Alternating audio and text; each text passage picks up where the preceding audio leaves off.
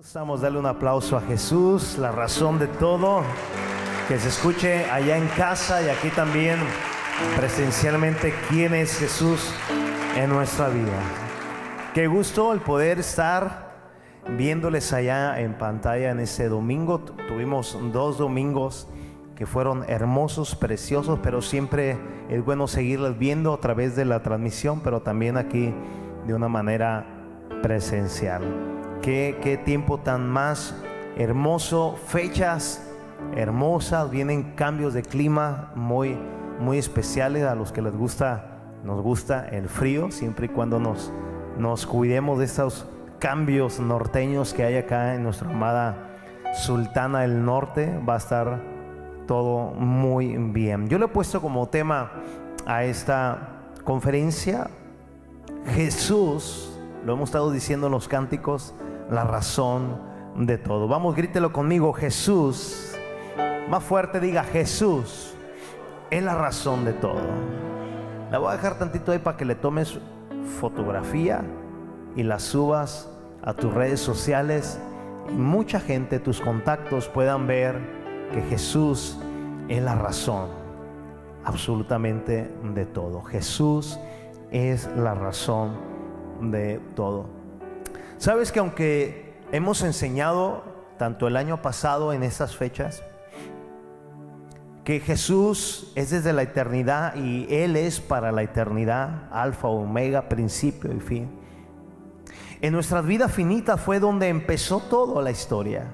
Fue donde oportunidades del cielo con todas y absolutamente todas sus promesas de amor promesas de bendición, promesas de perdón, de redención, de justicia.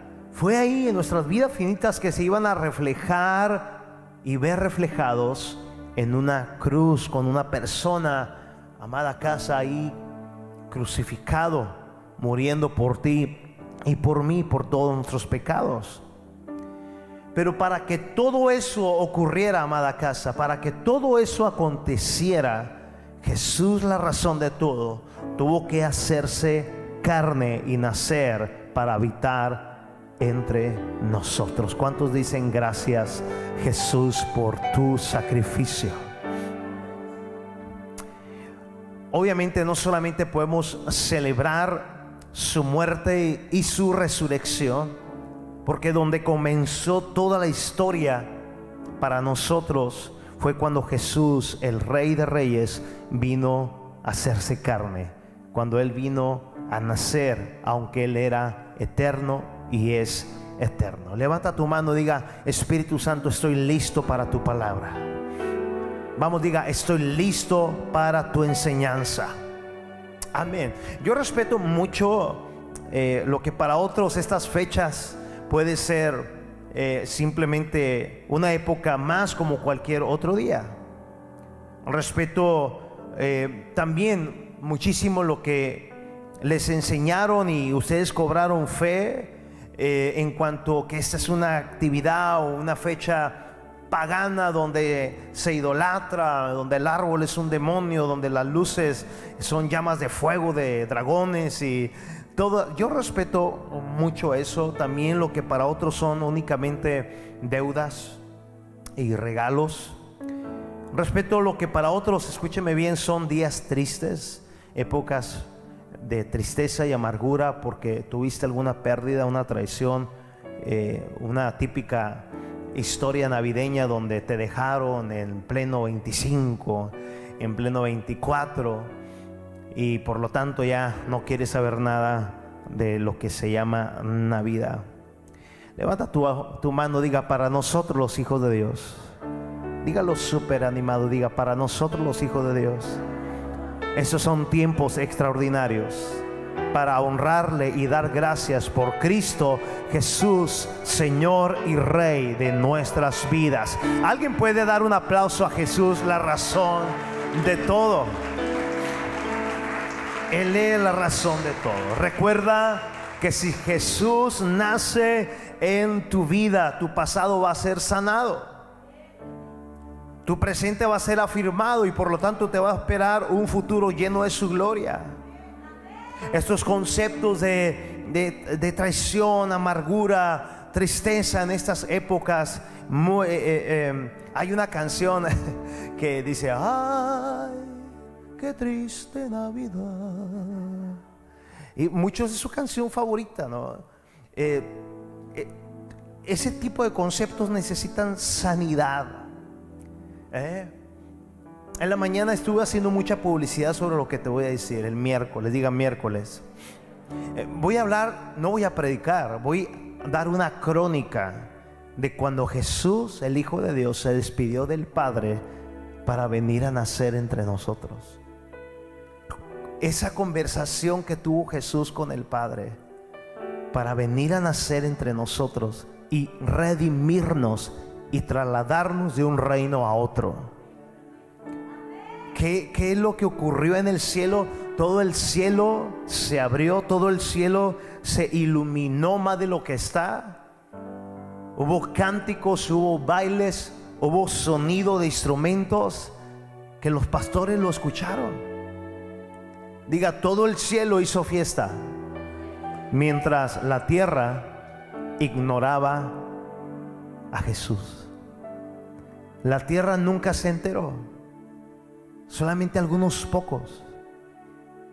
Le negaron la posada a José y a María.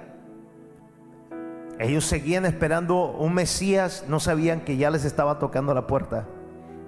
El cielo entero hizo fiesta porque al fin de todos los tiempos iba a ver el Salvador a toda la humanidad. Pero la tierra lo ignoró. Sabes, aquí usted y yo estamos en la tierra para algo más allá de simplemente vivir, respirar, reír y ser felices. Bíblicamente usted y yo estamos aquí para ser transformados cada día, para ser cambiados cada día en nuestra manera de pensar, en nuestra manera de ver a Cristo Jesús, para así y únicamente de esa manera, transformados, poder ver y ser luz, diga ser luz, en medio de un mundo lleno de oscuridad. No criticar la oscuridad, sino brillar en medio de la oscuridad porque esa luz nació en un tiempo en nuestras vidas y nos transformó todo nuestro existir. Nos cambió nuestra manera de pensar y nos redefinió en nuestro destino. ¿Cuántos dan gracias a Dios porque hoy podemos resplandecer en esa luz que brilló en nuestras vidas?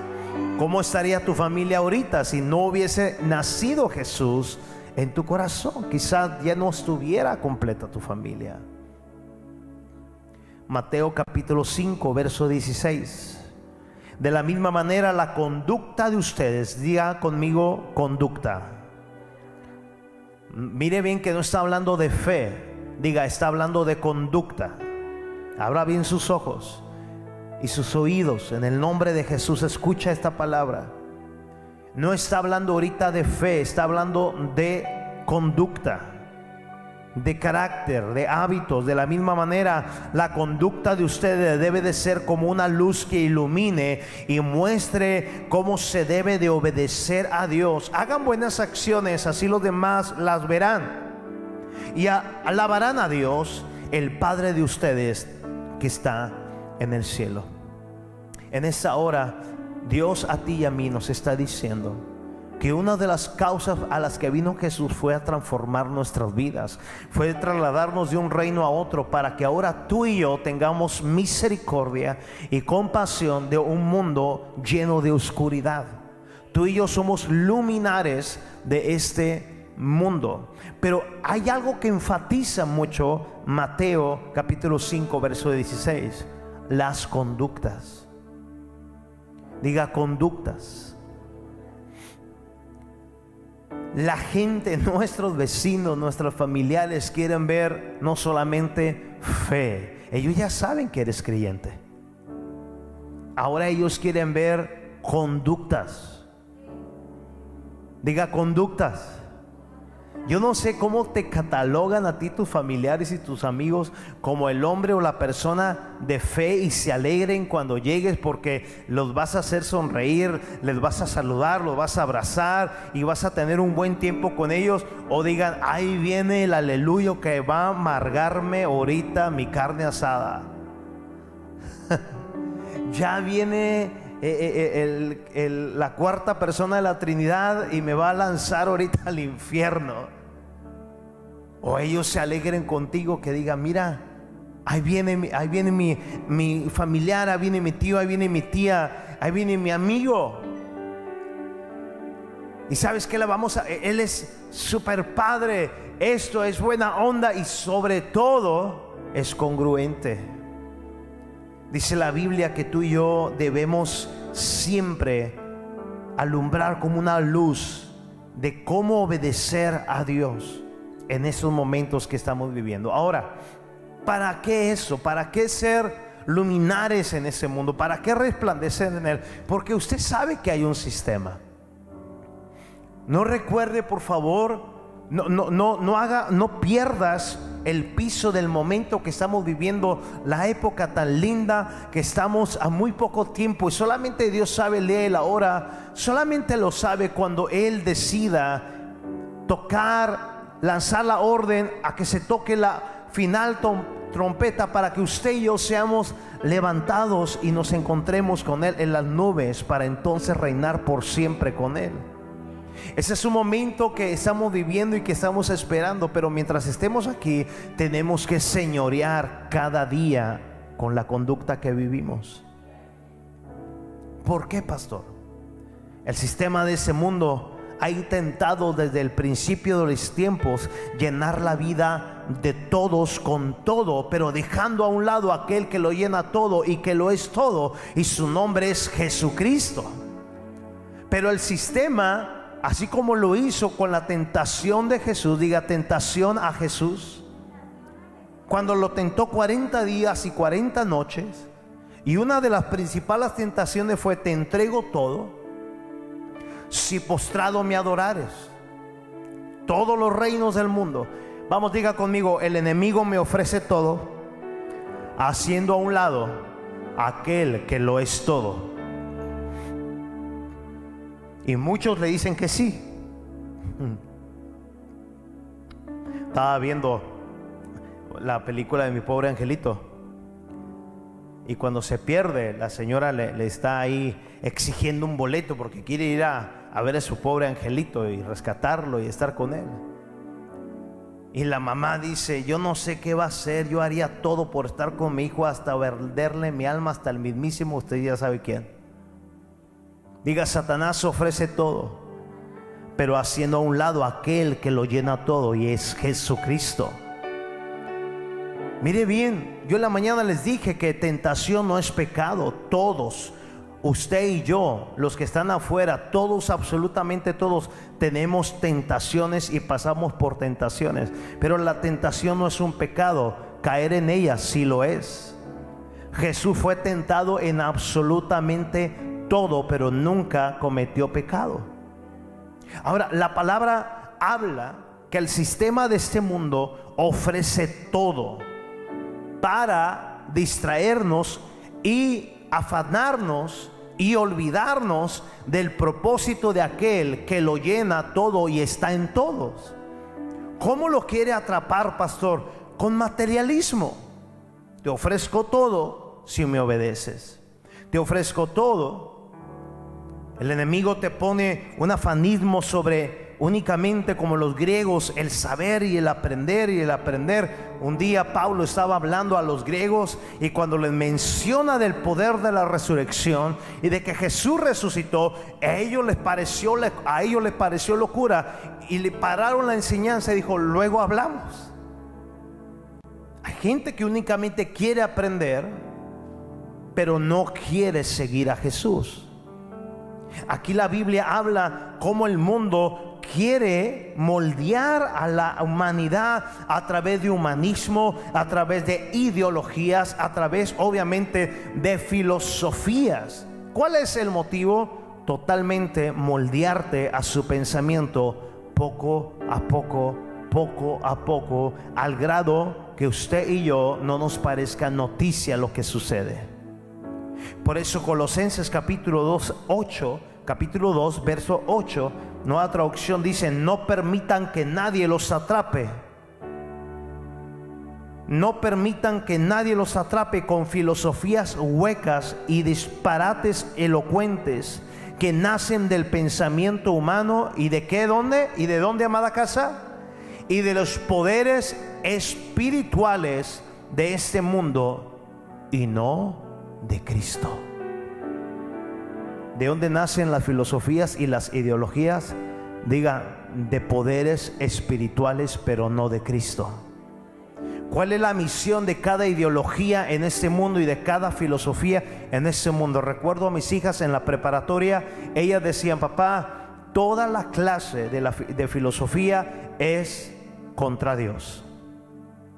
Arrancarte lo poco, lo mucho que tengas de la palabra o de los principios de la herencia de Jesús en tu vida y en tu corazón. ¿Por qué tenemos que ser luminares en medio de una densa oscuridad? Porque hay un mundo que está abrazando cada día la ideología en ese momento. ¿Está aquí, amada casa? El mundo le ofrece a sus habitantes relaciones eh, sentimentales que poco a poco lo abrazan con emoción, pero no tiene esa relación ni pie ni cabeza y luego terminan perjudicados. La familia una familia totalmente disfuncional a nivel global y eh, a nivel mundial, donde el valor y la honra de la familia ya no parece algo de honra o de grato hablar. Simplemente familia es un grupo de personas. No, familia es un diseño que Dios formó para ejecutar sus propósitos aquí en la tierra a la manera de su palabra. Por eso tú y yo tenemos que ser gente que resplandezca en medio de una situación que estamos viviendo tan difícil.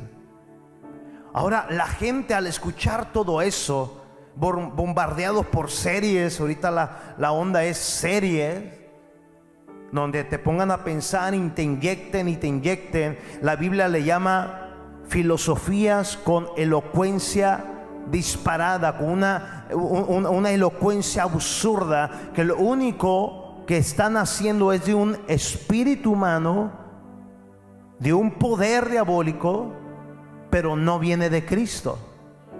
Algo que tiene bien los siete montes, digan siete montes.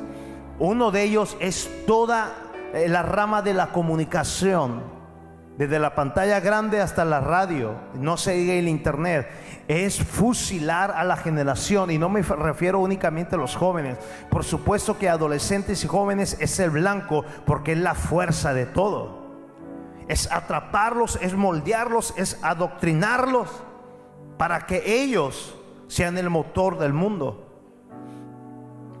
Oh, que eh, andaba adquiriendo unas cosas y me dio tanto sentimiento ver a un señor, no se miraba muy, muy grande, pero por alguna razón no lo dejaron entrar a un lugar.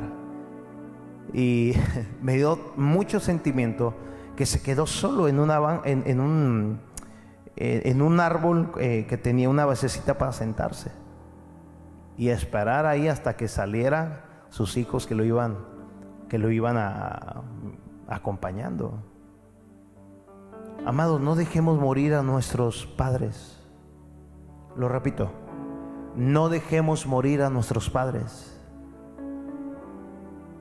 Lo repito, no dejemos morir a nuestros padres. Cuidémoslo, amémosle, honrémosle hay que apapacharles, e, es que hay que cuidarlos y entiendo todo eso del contagio, mas sin embargo muchos de ellos no, no entienden y están siendo rechazados totalmente. Escúchame bien.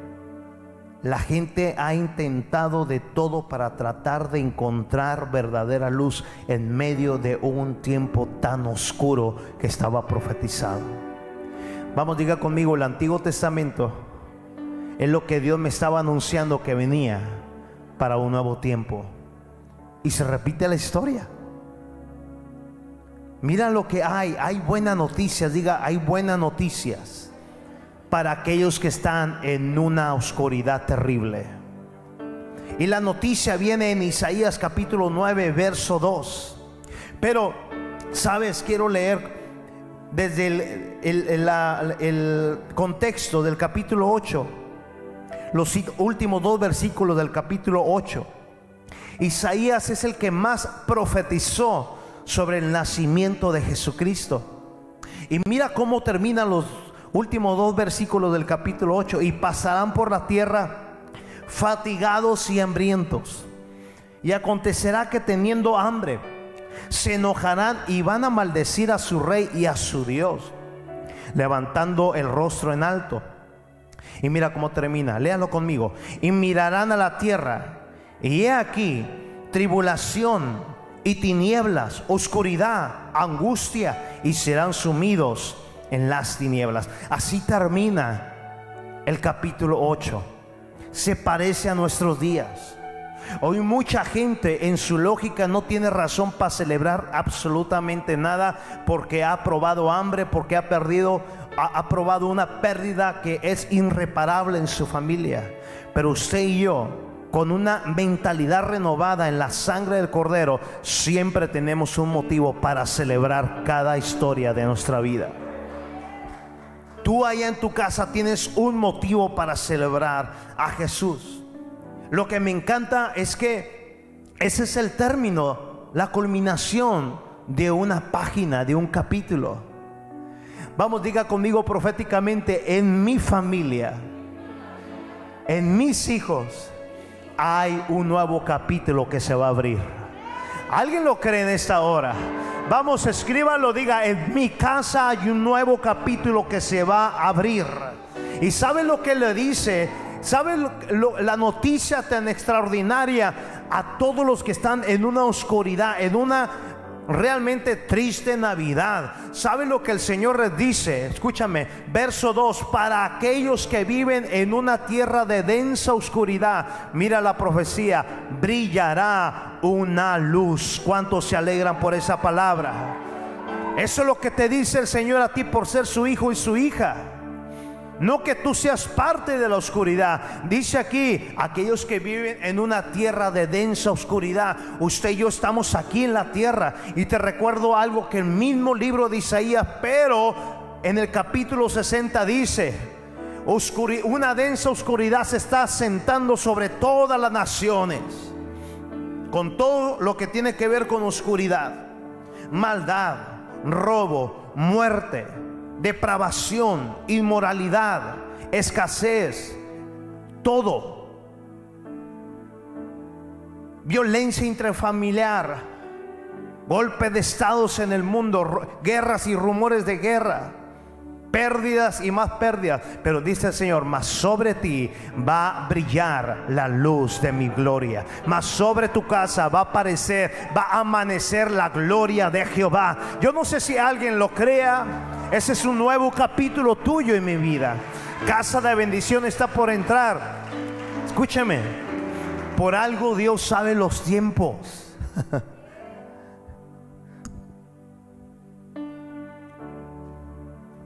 Por algo Dios mueve y Él hace y Él deshace. Pero usted va a ver primero Dios el 27, el término de una historia y el comienzo de una nueva historia aquí en esta casa. Y tú eres parte de ella. Jacob tuvo un término en su nombre para pasar a tener un nuevo nombre. Ya no fue el de antes, ahora era algo, un nuevo capítulo en su vida. Le cambió su historia. Para aquellos que andan y viven en una tierra de densa oscuridad, brillará una luz. Esas son buenas noticias. ¿Eh? Ninguna historia, por triste que sea, Dios la deja así.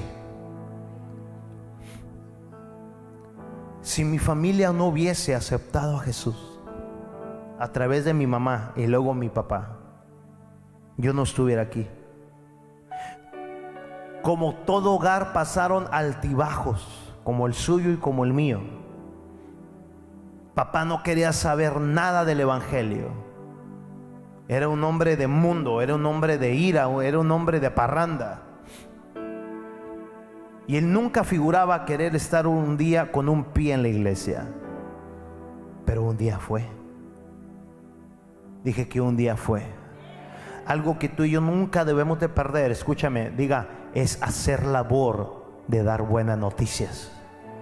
Nunca, si tú estás en un convivio, disfrútalo, pero tiene que haber un momento en que alguien te ponga un puente. Y si tú te callas, eres una atalaya que va a dar cuentas a Dios. Porque la sangre de Él va a ser tu responsabilidad. Si tú estás nomás en el fandango y, ¡ay, qué triste Navidad! Y es, pero si tú no hablas, entonces ¿cómo van a creer? Usted y yo todos venimos porque alguien algún día hizo labor de buenas noticias. ¿Escuchaste? Para aquellos que andan en densa oscuridad, brillará la luz. ¿Sabes qué es eso, brillar la luz? Se ve una luz allá al final de todo. ¿Y sabes qué es eso? Ya voy a salir de esto. Gracias a Dios. Vamos, grita, gracias a Dios que nosotros brilló la razón de aquel que lo es todo. Dale el honor, dale la alabanza con todo tu corazón, amada casa.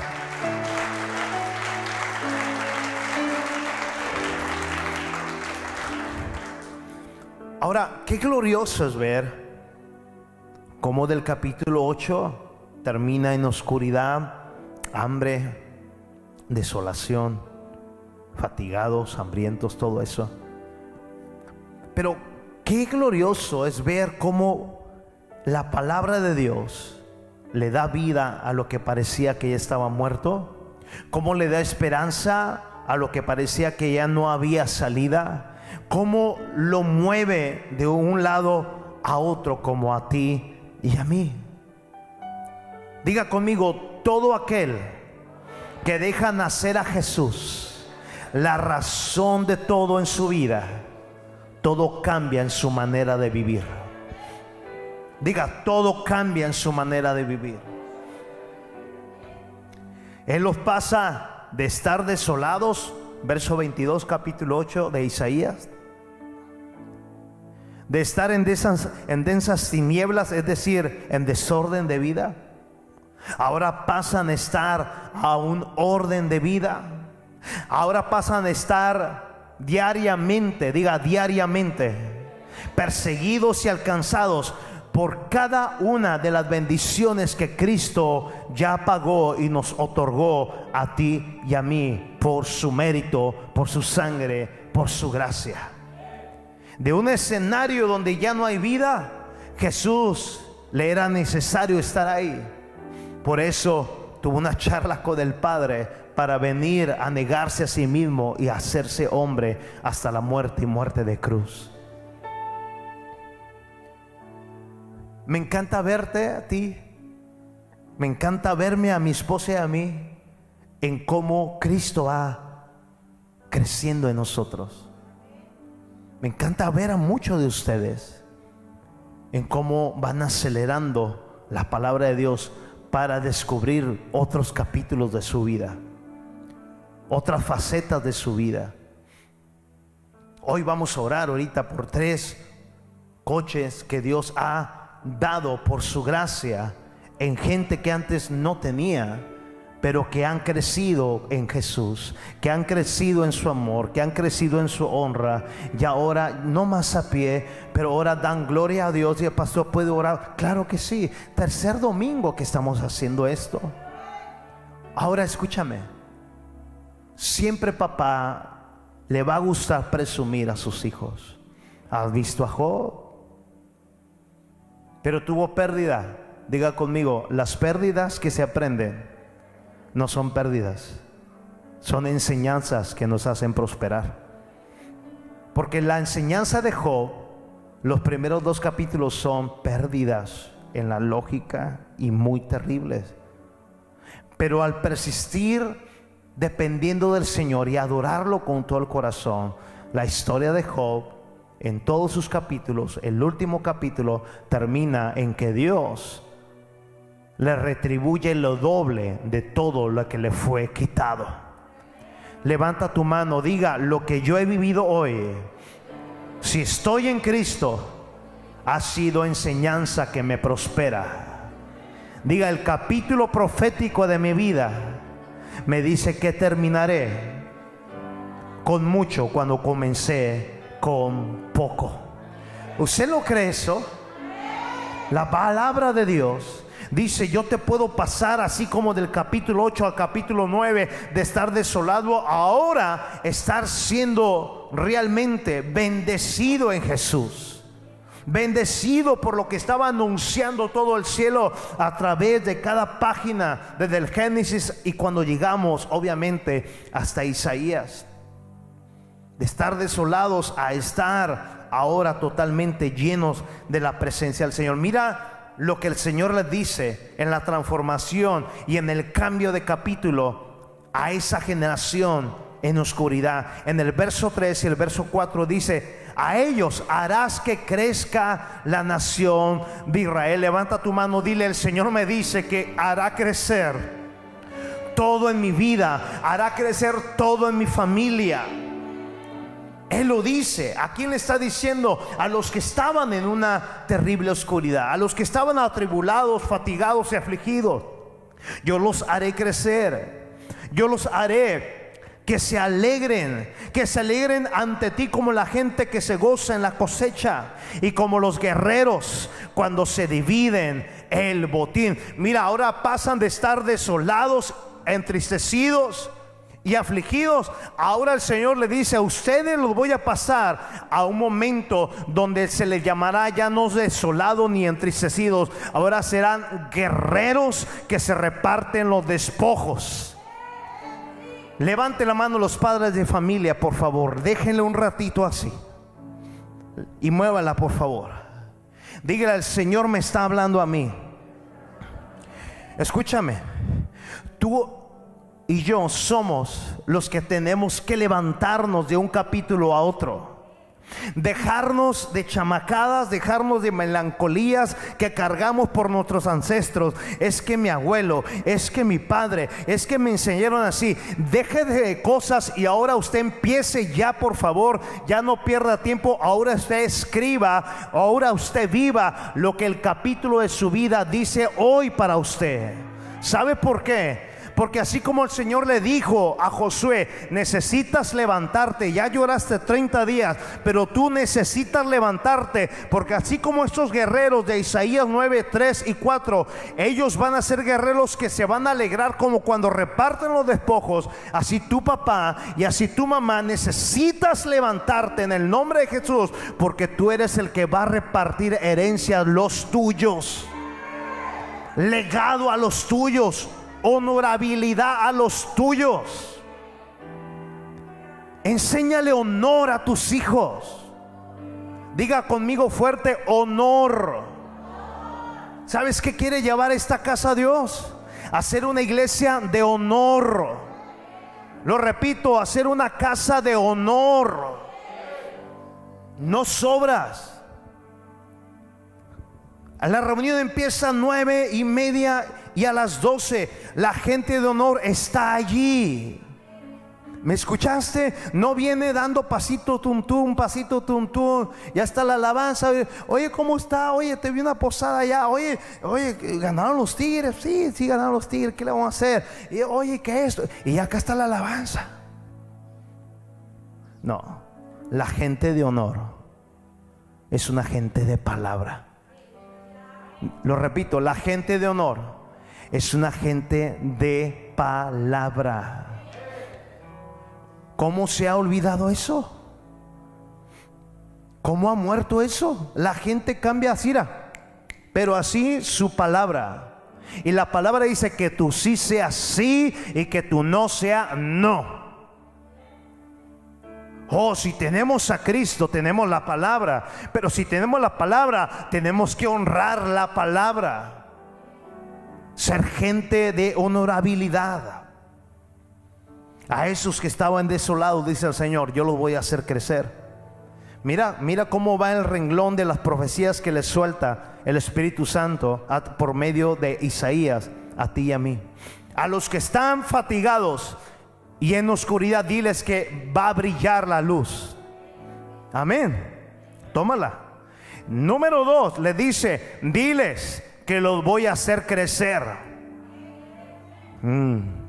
número tres, diles que se van a alegrar en mi presencia como quien se goza en las cosechas. Número cuatro, diles que de estar desolados, diles que de estar desolados, ahora, ahora ellos van a ser guerreros que se dividen el botín, la recompensa de las guerras. ¿Está escuchando? Diles que yo voy a quebrar el yugo de su esclavitud.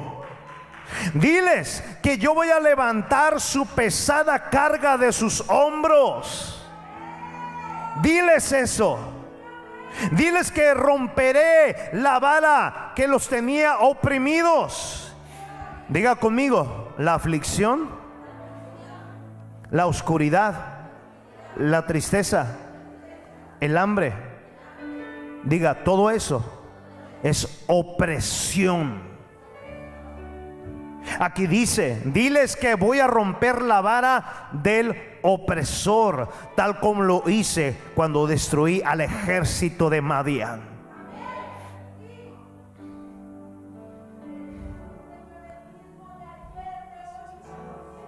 Así es. Y yo lo creo contigo, Lourdes. ¿Sabes por qué ella actuó así ahorita? Porque ella sigue creyendo que todo su casa es parte de esta palabra. Si tú amas a tus hijos, tú no puedes estar indiferente. Si tú amas a tus hijos, tú no puedes seguirle dando herramientas para su perdición. Tú tienes que ser, primeramente, el conducto que con tu actitud tu hijo y tu hija empiecen a cambiar. Ahora, todas estas promesas tenían que ver con Jesús. Levanta tu mano, por favor, y grítalo fuerte, todo aquel que anda en busca de Dios debe estar confiado que aunque venga el enemigo, diga que aunque venga el enemigo con todas sus armas a impedir que lleguemos a la tierra prometida, que es Cristo Jesús. Dígalo fuerte, la unción de Dios romperá y pudrirá todo obstáculo que se atraviese. Alabe a Jesús con todo su corazón.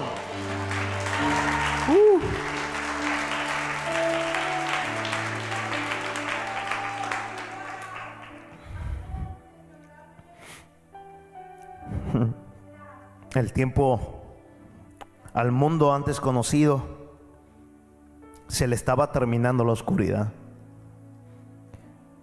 Y Dios acelera el paso y le empieza a revelar profecía a Isaías. Diga oscuridad. Dios le empieza a soplar revelación, diciéndole a Isaías lo que pronto iba a revelar y a iluminar esa oscuridad a todos los habitantes de la tierra. ¿Por qué? Porque había un mundo, había un molde que tenía el mundo sumido en pecado, diga pecado. La Biblia habla en Romanos 6:23 que la paga del pecado es muerte, pero la dádiva de Dios, diga regalo de Dios, Diga regalo de Dios. Mientras la paga del pecado es muerte, el regalo de Dios, llamado Jesús, es vida eterna en Cristo Jesús, Señor nuestro. Mm. Mira bien cómo vamos aquí. Pecaste, muere. Ese era el tabulador, ese era el parámetro. Pecaste, muere. El mundo oscuro en pecado, muere, ya no hay retorno. Pero Jesús ama lo que Él crea. Y no solamente lo ama, sino que lo salva para hacerlos sus hijos.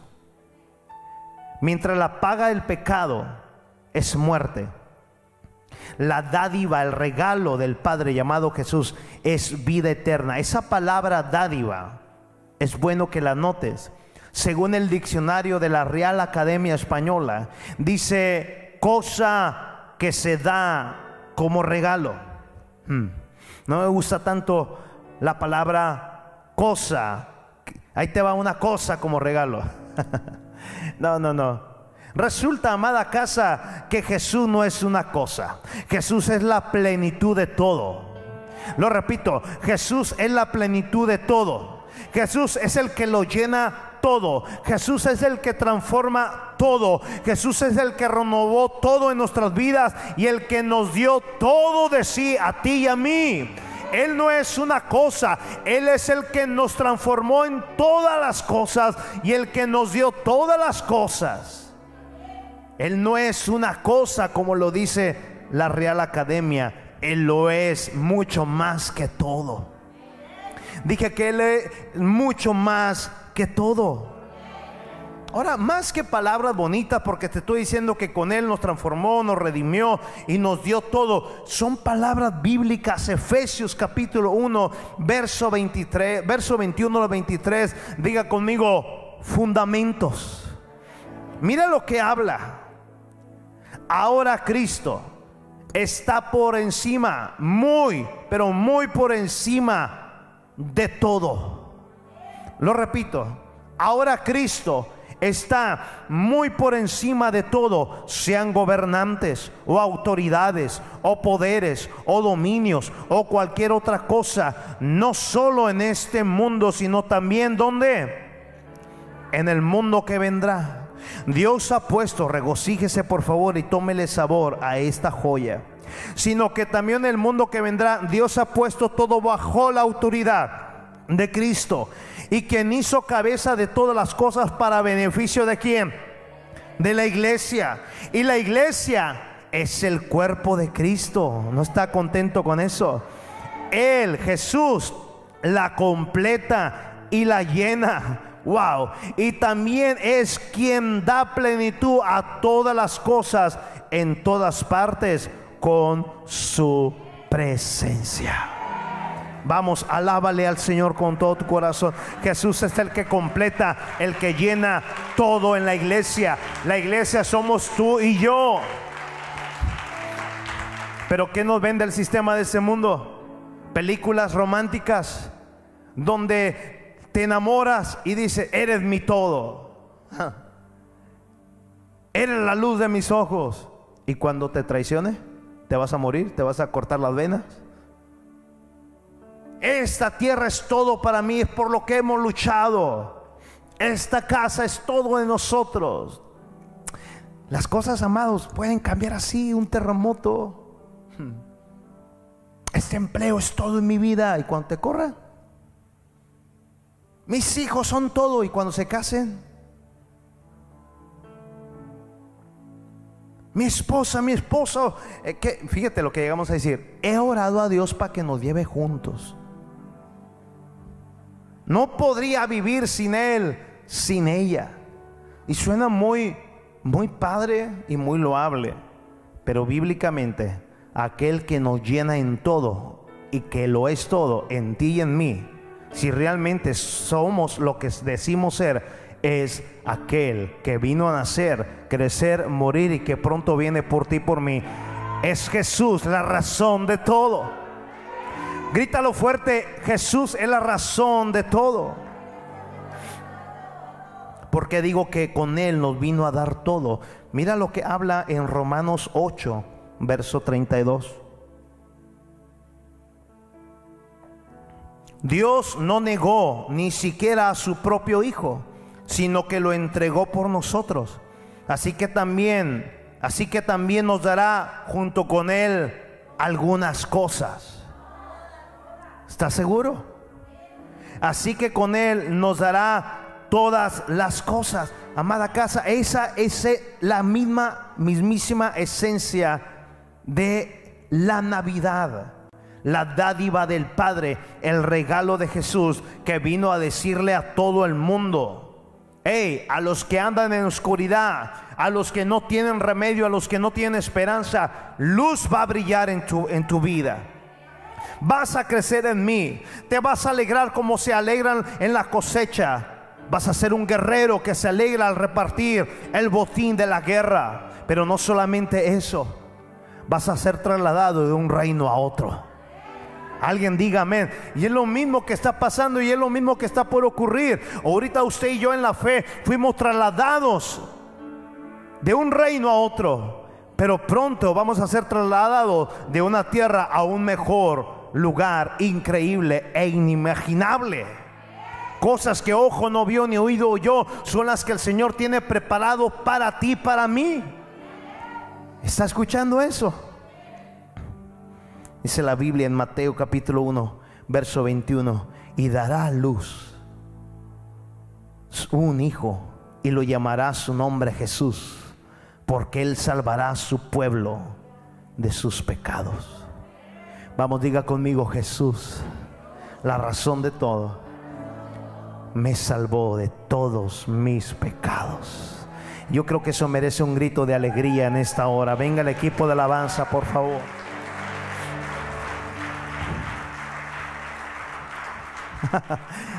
mira la posición que ahora tienes y mira la posición que si tú crees, también la puedes tener. En Colosenses capítulo 1, 13 también son pilares de fundamento. Dice, pues Él, está hablando de Jesús, nos rescató del reino de la oscuridad. Acuérdese Isaías 8, 22.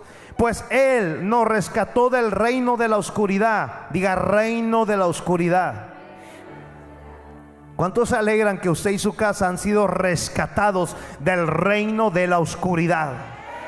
Vamos, diga conmigo, mi casa y yo y mi descendencia tienen capítulos gloriosos.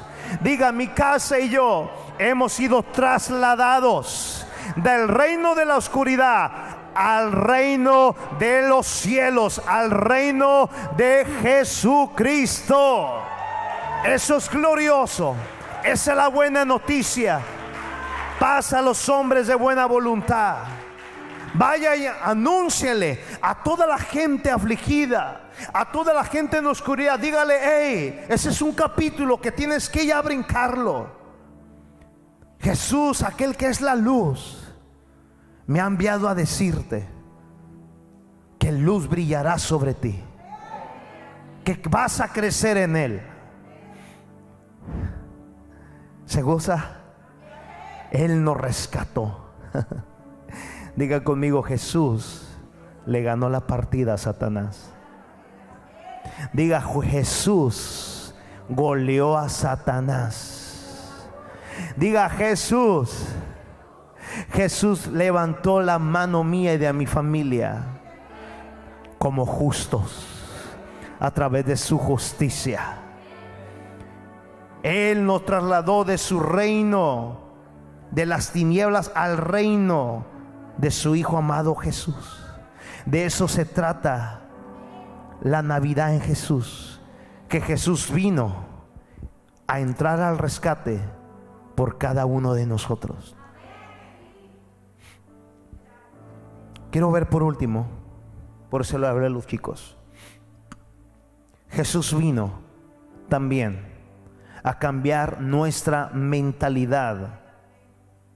En una mente de pobreza, en una mente de pobre visión, a tener la mente de Cristo. ¿Escuchó eso? Él nos entregó todo de Él. ¿Escuchaste? Por eso Él es el amor. Dios es amor. Y el amor no es otra cosa más que ceder para entregar sin esperar nada a recibir.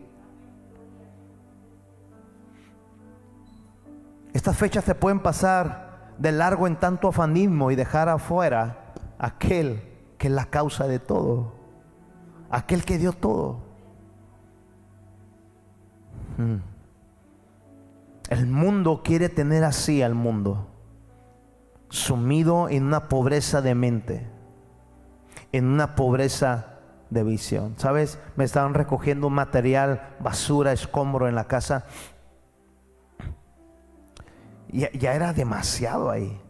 parecía el segundo cerro de la silla. Y le digo a, gente que viene en un camión grande, ¿cuánto por llevarse todo? Se tenían que meter hasta mi casa, la segunda planta, y todo, absolutamente todo. Y yo le dije, así lo digo, le dije, yo soy un hombre de honor y vamos a hacer que usted le convenga que a mí me convenga. Diga, en un negocio, ambas partes tienen que quedar satisfechas. Y le pensó, no te voy a decir la cantidad, y me da una cantidad, le dije, ok, pero va a dejar limpio todo aquí. No va a quedar absolutamente nada. ¿Estamos de acuerdo? ¿Estamos de acuerdo, Señor? Y estaba, y estaba recogiendo, no venía solo, era un camión, venían tres con él. Y luego ya cuando iba por la mitad dice, no hombre, es un friego, oiga, así pero hablando en otras lenguas y que por cierto lo corregí. En mi casa no entran ni vicios ni maldiciones. Entra Cristo con todo su reino y bendiciones. ¿Escucho eso? No, aquí es un friego esto. Me dice como el que no escuchó. Yo estaba ahí supervisando que no me dejara nada. Y otra vez, no, oiga, es que ya están repelando le dije, ¿quién está repelando? Aquellos que den poquito. ¿A qué hora si ellos están abajo y usted acá está arriba? Y siguió y siguió, siguió. Dice, no, oiga, se me hace que hasta que lo paré y dije, a ver, yo dije que yo soy un hombre de honor. ¿Usted qué es? No, pues ahí, es que, ¿cómo la vamos a hacer ahorita para la cheve? De hecho, antes había dicho, eh, eh, oye, tráense, no, ahorita aquí el jefazo se va a pegar unos cheves. Yo no pago cheves. Dios no me bendice para eso. Pero fíjate la mentalidad, amada casa, de gente que trabaja para pagar vicio. ¿Conoces gente así? Para pagar deuda al tener un estilo de vida de deuda. Diga, Jesús me rescató para salvarme y tener su mentalidad. Wow, medita un poco en eso. La mentalidad de Cristo arraigada en tu mente. Cuando no sepas qué resolver, escúchame, siempre haz esto. ¿Me puedes hacer caso en esto? ¿Sí? Estás en un momento que no sabes ni qué hacer lo que sea, escúchame, respira, ora a Dios y dile, Padre, ¿qué haría Jesús en mi caso? ¿Y sabes qué te va a contestar el Espíritu Santo? Lo que te dice mi palabra. Haz lo que te dice la escritura. Abre la escritura y no la abras así, biblamancia ahí donde caiga, porque donde la abras diga, vete y ahórcate. No, haz lo que te dice Jesús. ¿Qué haría Jesús? ¿Qué haría Jesús? Grítelo, ¿qué haría Jesús? Diga, eso es lo que tengo que hacer. Jesús siempre te va a entregar llaves para salir donde muchos no quieren salir. Él no te va a dar pruebas para que tú te ahogues. Él te pone pruebas para llevarte a una nueva estatura de mentalidad de Él, no para perder. Y cuando ve que ya no perdemos, Él nos abre una puerta. ¿Escuchaste? Mire bien, el mundo, el molde quería traer, tener y seguir teniendo el pie en el cuello de toda la humanidad en una pobreza de mente y una pobreza en visión. Así lo quiere tener. Pero para esto vino el Hijo de Dios, para deshacer y romper el yugo de esclavitud. ¿Sabe lo que les digo? Diles a Israel que conmigo yo lo voy a hacer crecer. Que yo lo voy a hacer que se alegren como quien se alegra en la cosecha. Diga, esas son palabras de un padre que ama a sus hijos. ¿Está escuchando? Diles que hoy serán como guerreros que se alegran como cuando reparten los botines de guerra. Diles que yo voy a quitar su pesada y larga carga de sus hombros. Diles eso. Todo eso rompe la mentalidad de, de, estar en un retroceso de mediocridad. Mira lo que habla la escritura. Segunda de Corintios capítulo 8 verso 9. Porque ya conocemos la gracia. Diga, un regalo que no merecía. La gracia de nuestro Señor Jesucristo, que por amor, grítelo fuerte, por amor, a nosotros se hizo pobre siendo rico, para que vosotros con su pobreza fuéramos enriquecidos. Wow. Diga Jesús se hizo pobre siendo el rico. Para entregarnos un intercambio. A, estos dos pasajes que te voy a decir, yo le llamo el intercambio. Diga intercambio. El Señor dice, yo tomo tu pecado y yo te entrego mi reino. Yo tomo tu pecado, yo te entrego mi sangre. Yo tomo tu pecado tú tomas mi justicia. Yo tomo tu pecado. Tú tomas mi perdón. Tú me entregas tu vida. Yo te entrego la mía. Tu vida, yo la hago mía, pero mi vida te hace eterno. Mi vida nadie me la quita, te dice el Señor y te lo recuerda. Yo la di por amor a ti. Lo diferencia es que mi vida, dice el Señor, te hace vencer sobre la muerte. Dije que te hace vencer sobre la muerte. Diga conmigo, Jesús, por amor, se hizo pobre siendo rico, para que nosotros con su pobreza fuéramos enriquecidos. Qué poderosa palabra.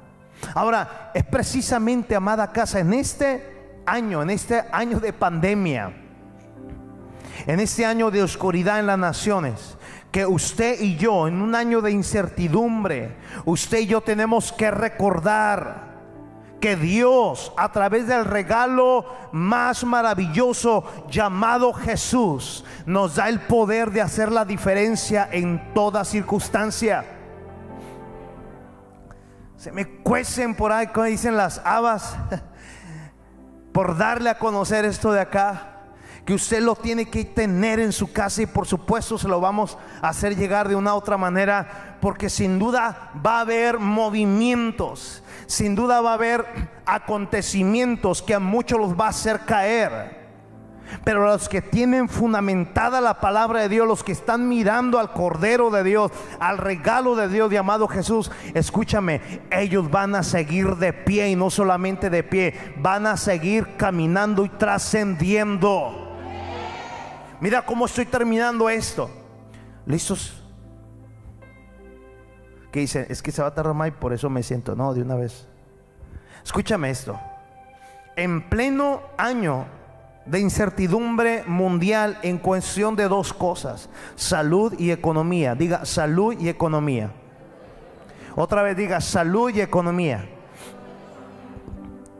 ¿Cuánto va a durar? Mayo, abril, junio, escúchame. Esa no es nuestra Biblia. Diga, los noticieros no es la buena noticia. La buena noticia está en los 66 libros de la herencia que Dios me dio a través de Jesús. Ahí viene la Biblia, ahí viene la palabra, ahí viene la noticia. El mundo te dice únicamente Isaías 8, 21 y 22. Está eh, un mundo afligido, está un mundo en hambre, está un mundo en decadencia, está un mundo totalmente eh, eh, em, de mal en peor, etcétera, etcétera. Al final decir lo que se les paga. Diga, pero hay palabra de Dios para el mundo. ¿Y sabes cuál es esa palabra? Díganles a todos los afligidos, a todos los cansados, a todos los fatigados, a todos los que están hambrientos, que una luz va a brillar en ellos.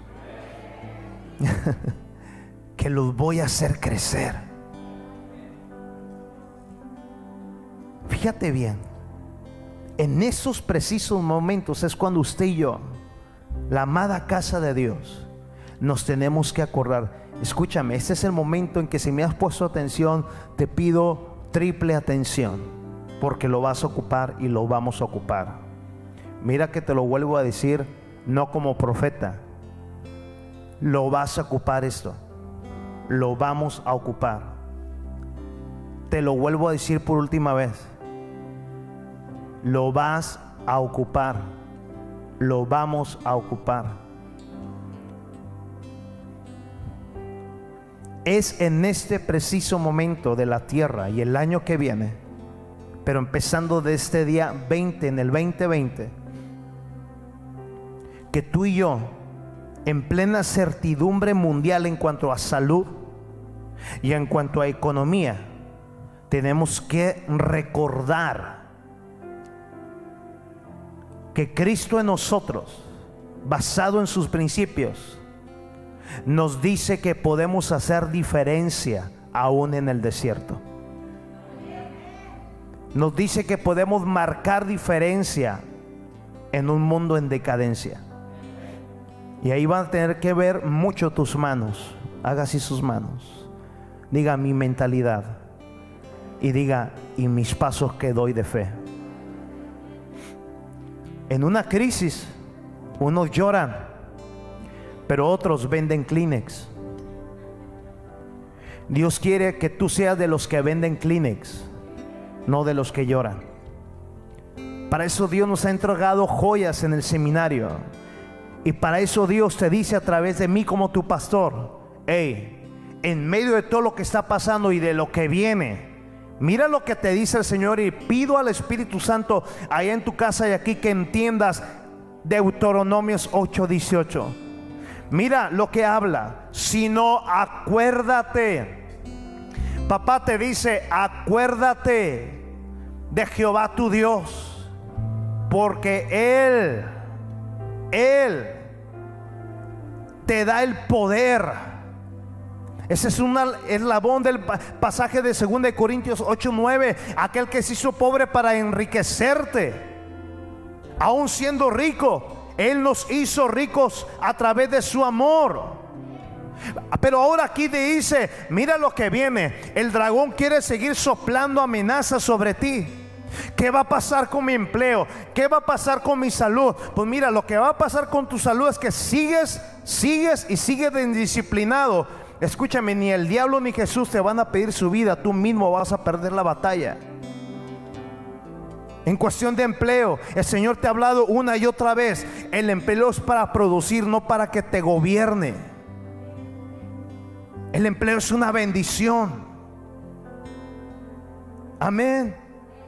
Pero el Señor dice, hey, te pueden quitar el empleo, mas nunca vas a dejar de comer. Lo vuelvo a decir, y nunca vas a dejar de vestir. Una porque tienes un padre que te ama. Y dos porque tiene una familia, tienes, tiene hijos y tienes hermanos en la fe para apoyarnos unos con otros. El Señor dice, hey, acuérdate. Cuando no sepas qué hacer en medio de un mundo desquiciado, el Señor dice, hey, acuérdate que Jesús se hizo pobre para enriquecerte. Hey, acuérdate que Dios es el que te da el poder para hacer riquezas a fin de confirmar el pacto que juró a tus padres como en este día. Bendito sea el Dios y Padre, Efesios 1.3, de nuestro Señor Jesucristo, que nos bendijo con toda bendición espiritual en los lugares celestiales. El Señor hoy nos está gritando a esta casa y a los que están allá. Hey, venga lo que venga. Grite conmigo, venga lo que venga. Diga, Dios me dice que me acuerde de Él. Él es el que me da el poder de producir. Él es el que me da el poder de salir adelante y avanzar. Él es el que me dio todo. ¿Cómo me va a negar en plena tribulación la salida y ver al final del túnel la luz de Jesús?